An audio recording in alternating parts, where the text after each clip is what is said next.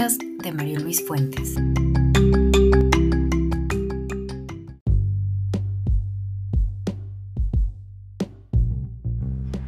Buenos días.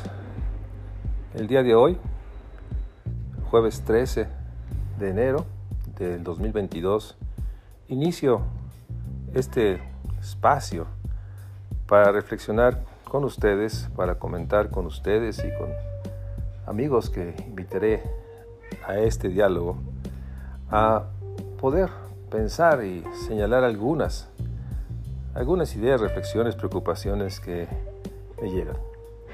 Déjenme iniciar con esta realidad de un año que no es como lo habíamos imaginado, por lo menos muchos de nosotros. Pensábamos que el 2022 era un año que podríamos retomar de alguna manera una vida que no esté atrapada por el confinamiento. Es decir, poder salir, poder estar con los amigos, poder clases, dar clases presenciales como pues, todos los que somos profesores y maestros deseamos y lograr dejar este espacio de lo virtual en el cual pues dábamos clases y solo veíamos muchas veces la cara o, y muchas veces la pantalla oscura. Pero no es así el Omicron nos ha rebasado a todos. Nos dicen que no es muy letal, pero la realidad es que tenemos todos los relatos. Gente que tiene dos vacunas y que la ha pasado muy mal. Gente que apenas tiene una y no deja de ser una incómoda gripe. Pero la realidad es que nadie sabe por qué algunos viven una situación realmente grave y otros parece ser que se queda en una anécdota. Lo que sí sabemos, y todo el mundo lo dice, es que es sumamente contagioso. Y si eso le sumamos lo que sabemos, somos un país con una carga de enfermedad enorme. Obesidad, sobrepeso, diabetes, hipertensión, cánceres, están ahí. Y en ese sentido, pues lo que tenemos es que este, este virus puede ser el desenlace fatal para muchos.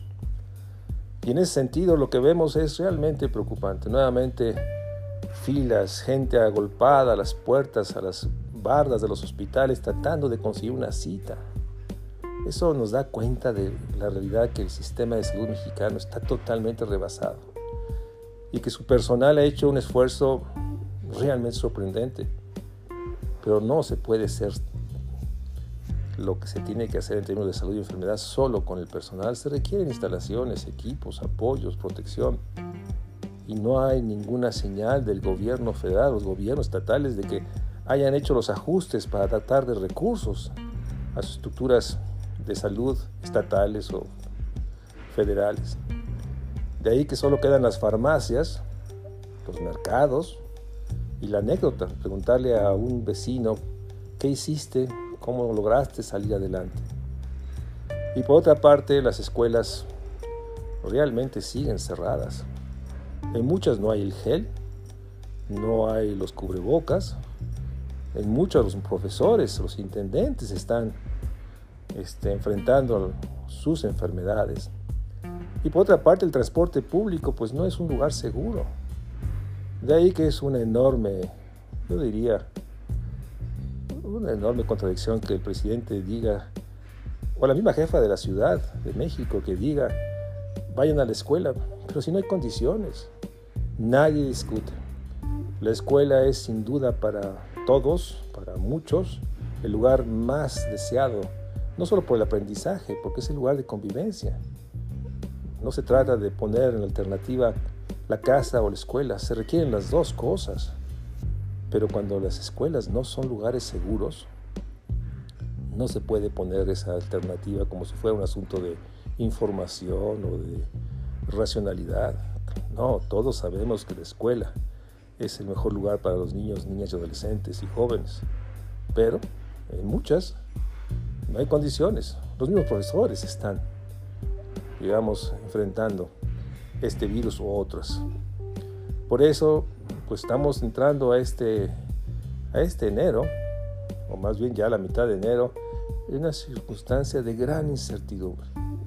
En un artículo reciente lo llamaba yo ansiedad.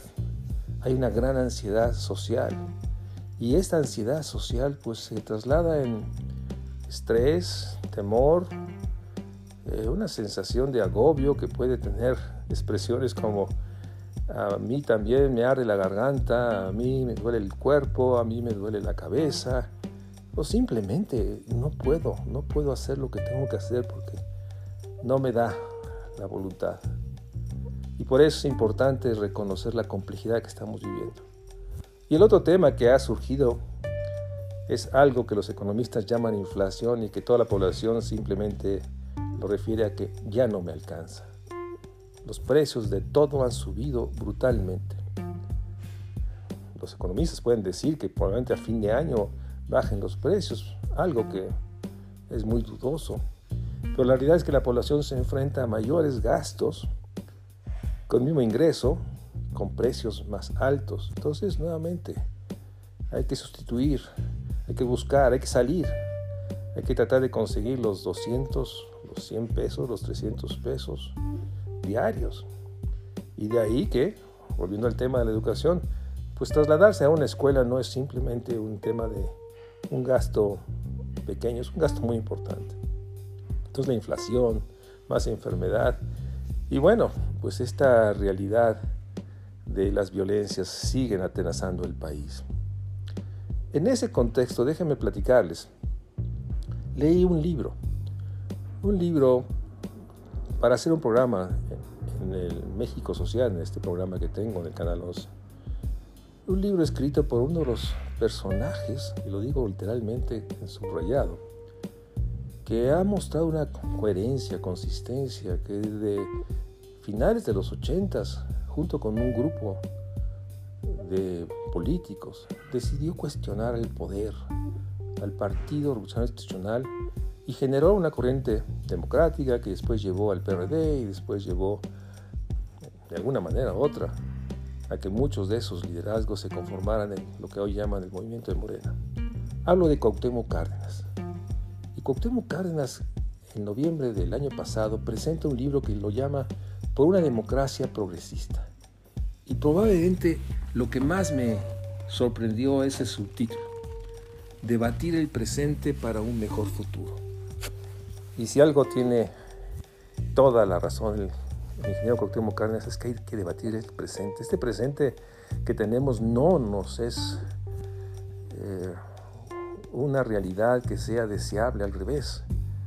Es una situación en la cual por más que el presidente trata de construir una idea épica, histórica, de un cuarto movimiento este, nacional, sigue siendo un presente sumamente injusto, desigual, con muchos, muchas carencias y privaciones para la mayoría de la gente.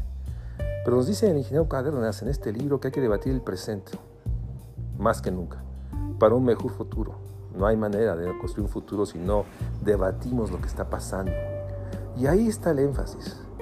Hay que debatir lo que está pasando, hay que dialogar con el presidente, hay que forzarlo a dialogar, porque el presente que él está tratando de construir no se está materializando. Qué bueno que ha logrado, no tengo duda, de reducir, la corrupción en esos grandes niveles. La enorme corrupción que vivimos en los últimos sexenios de los presidentes en turno y sus equipos, en colusión con grupos privados, insultante, realmente injustificable. Pero la realidad es que reducir la corrupción o eliminarla no va a resolver los problemas estructurales del país, la desigualdad, la pobreza, la marginación, la exclusión o la vulnerabilidad. Se requiere realmente un proyecto de nación que articule a la nación.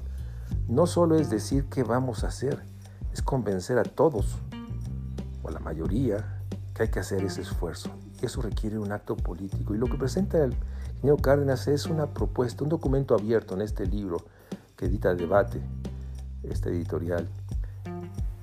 Y el ingeniero con gran coherencia, y yo diría valentía, plantea que hay muchas de las ideas de la Revolución Mexicana que son vigentes, que es un movimiento vivo, y hace un recuento de, aquellos, de aquellas propuestas que quedaron a la mitad o que empezaron a realizarse y fueron después desechadas y hace una revisión de los artículos de la Constitución que muestran estas contradicciones, de cómo el poder democrático en turno del presidente ha hecho decisiones que son contrarias a esta idea de, que estaba en la propuesta de muchos de los que participaron, escribieron y construyeron lo que llamamos la Revolución Mexicana. Y al final del documento, eh, el presidente tiene que dar cuenta de que hay varias definiciones que hace Cuauhtémoc Cárdenas. Probablemente la autoridad moral, política más importante en ese grupo, y yo diría en la nación. Por una parte sostiene su enorme, su enorme desencuentro y desacuerdo con la reelección, la reelección inmediata, y plantea la importancia de que en ese caso la reelección del presidente sea totalmente, totalmente rechazada y que debe darse una nueva regulación para que la reelección de diputados municipales no sea inmediata, sino haya alternancia, un periodo previo de no ejercer el poder para después aspirar al poder.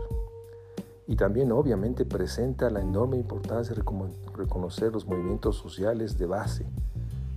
Lo que pasa en Cherán, Michoacán, lo que está sucediendo en los caracoles de Chiapas son planteados como ideas, propuestas de la organización social. Y una idea fuerza que está ahí.